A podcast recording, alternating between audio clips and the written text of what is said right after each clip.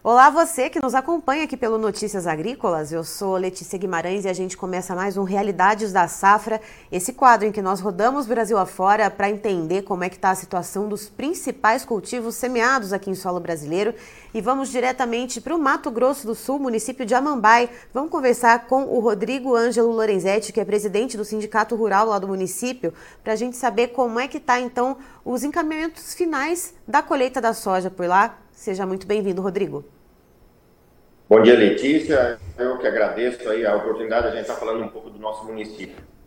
Rodrigo, me diga uma coisa, qual que é o percentual de área de soja colhida já por aí em Amambai?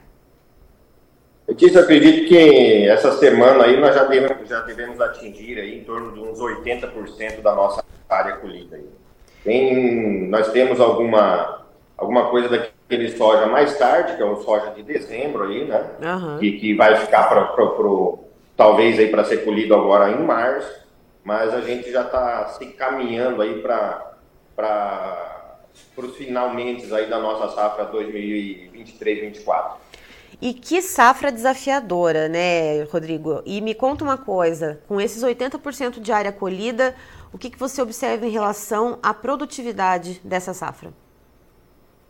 Letícia, realmente, a gente teve, a gente teve bastante é, problema né, com relação ao início do plantio, depois a gente teve aquele período de dezembro, janeiro, teve dias muito longos, vamos dizer assim, e o sol muito quente. Então, mesmo onde a gente teve é, não tanto a falta de chuva, mas esse clima prejudicou bastante a produção. Então, eu acredito que nós devemos ter uma quebra de safra na nossa região em torno de 25% a 30% aí, né? É cedo ainda para a gente falar, a gente não tem um levantamento, uh, mas eu acredito que já está se desenhando uma quebra de safra nessa média aí.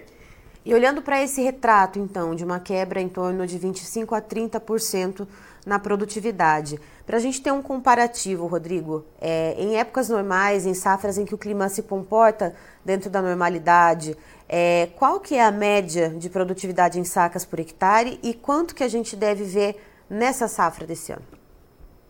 Certo. Letícia, a gente tem, uh, se a gente pegar os últimos anos, os últimos 10 anos, 5 anos, coisa assim, a gente tem picos de produção no nosso município de até 60 sacos, um pouco mais. A gente pode considerar uma média, eu acho que desse período aí em torno de 54, 55 sacos, 53. Agora, com esse, com esse ano, com essa quebra de produção, eu acredito que nós devemos fechar uh, uma média no município entre 35 e 40 sacos de média. Então, é uma, uma quebra bastante grande, bastante razoável aí para o nosso, pro, nosso município, né? Eu acho que isso é um pouco é, geral no nosso, no, na nossa região, não só no município de Amambai, então a gente vai ter sim um ano, um pós-safra aí bastante, com bastante dificuldade aí para os produtores rurais conseguirem é, resolver todos os,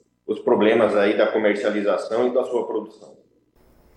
E Rodrigo, falando justamente na questão da comercialização, a gente vê que os preços, mesmo com essas quebras que a gente vê de norte a sul e de leste a oeste do país, eles estão cedendo, né? Ou estão em patamares ali muito aquém do que os produtores esperavam. Uh, como é que está rodando a dinâmica de negociações, de comercializações por aí em Amambai? Tem produtor cumprindo, é, perdão, travando algum tipo de negócio ali, mesmo que seja algo pontual para honrar com algum compromisso do mês? Ou o produtor está bem retraído esperando algum repique de preço? Tízia, nós tivemos sim alguma, alguns contratos né, que foram feitos na nossa região então, esses contratos, eu acho que devido ao preço que se foi feito lá atrás, é, a gente ouviu aí de contratos de 125, 128, quase 130 reais. Então, esses devem ser cumpridos. É, com relação à comercialização, a gente está percebendo que está bem, bem parado, né? O pessoal não está é, se movimentando muito para vender, não tem essa perspectiva de preço. Então, a gente tem uma situação de três anos praticamente que se planta com um custo uh, do, do, produto a 140 reais, como foi o soja do ano passado, a 130, e hoje nós temos um soja de 100 reais, nem 100 reais na nossa região. Então, isso com certeza faz com que o produtor uh, fique esperando, né, ver se acontece alguma coisa diferente, apesar da gente não ver essa perspectiva de alta, então uh, isso faz com que o mercado fique estagnado. A gente não está vendo comercialização de produto, a gente não está vendo negociação. O que a gente está vendo de movimento nesses armazéns aí, eu acho que é o carregamento desses contratos que foram feitos, e o restante está. É, pessoal, acho que está esperando aí os próximos dias, aí, esse mês de março, aí, para ver o que, que pode acontecer, o que, que pode sair por parte do governo, para que talvez eles comecem a tomar as decisões aí de comercializar ou não os seus produtos.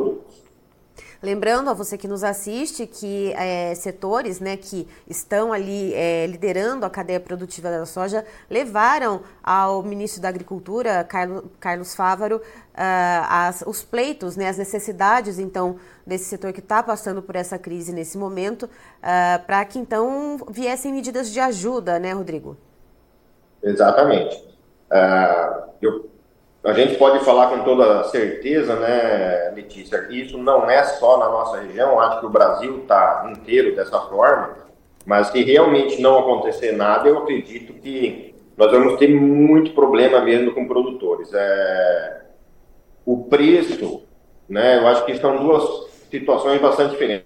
Quando você tem uma produção alta e os preços baixos, é uma situação. Quando você tem os preços altos com o, a produção baixa também é uma situação diferente. Agora, esse ano a gente tem os dois juntos. Uma produção baixa e os preços baixos. Então é bastante perigoso, é bastante preocupante isso. E caso não venha nada do governo com relação a esses vencimentos de março, nós vamos ter sim, a, é, de um modo geral aí nesse setor aí problemas muito grandes. Então a gente espera que, que saia realmente alguma coisa nos próximos dias para que, pelo menos, é, essas regiões sobre algum tipo de recurso, algum tipo de produto, para que essas pessoas possam continuar o seu negócio, fazer as coisas rodarem, acontecer e cumprir os seus compromissos, não só nas instituições financeiras, mas também no, no, na região local, no seu município. Né? Hum. A gente sabe que o produtor é um, um é, é um um, um, empresário, um, uma pessoa que tem o seu trabalho, que ela precisa de todos os, os, os, comércios da, do município. Ele gasta na autoelétrica, ele gasta na, nas lojas de peças, ele gasta nas lojas de insumos, enfim, é uma gama muito grande de, de, de serviços que o agronegócio demanda hoje. Então, caso isso não venha acontecer, a gente pode ter um problema muito grande nesses municípios na região como um todo. Então, a gente torce para que saia o quanto antes alguma coisa para que a gente possa minimizar talvez esse problema aí que está se desenhando. E Rodrigo, virando um pouquinho a nossa chave, a gente está falando da soja, mas o que vem logo em seguida da colheita, que é o plantio do milho segunda safra, como é que está o andamento da semeadura por aí?